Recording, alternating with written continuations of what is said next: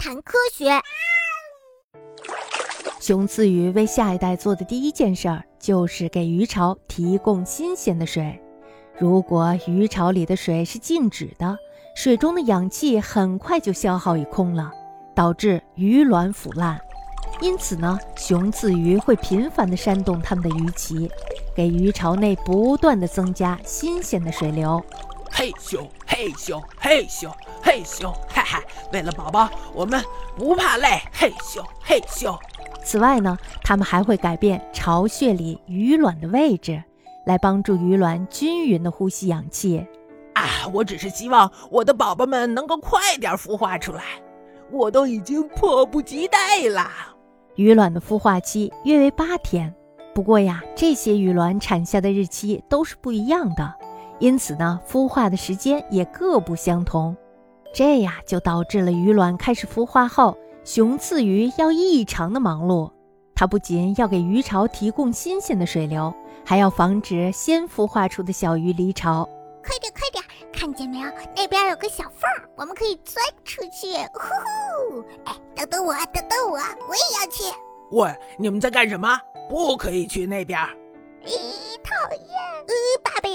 凶了，讨厌。同时要击退那些一直对鱼卵和小鱼虎视眈眈的狩猎者。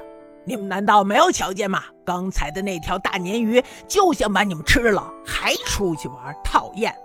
在雄刺鱼的关爱下，小鱼们长得非常的快。到六月的时候，背刺就已经开始变得较为坚硬了。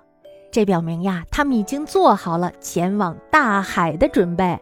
哇哦，终于要解放了！呜呼！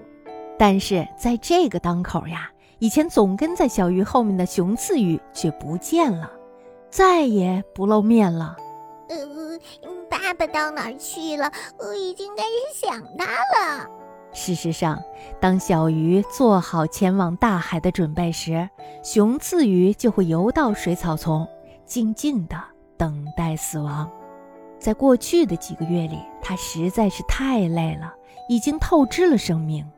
平静地迎接死亡的雄刺鱼将是这些小鱼的指路明灯，帮助它们顺利地游进大海，并且在下一年回到故乡继承父亲的工作，繁衍后代。啊，真没想到，原来这是一个悲伤的故事呀！我可不希望雄刺鱼爸爸死去，我想让他和小鱼们一起游回到大海里去。为什么刺鱼的鱼巢不会被水流冲走呢？在筑巢的时候，刺鱼的肾脏会分泌出透明的粘液，把各种的材料牢牢地粘在一起。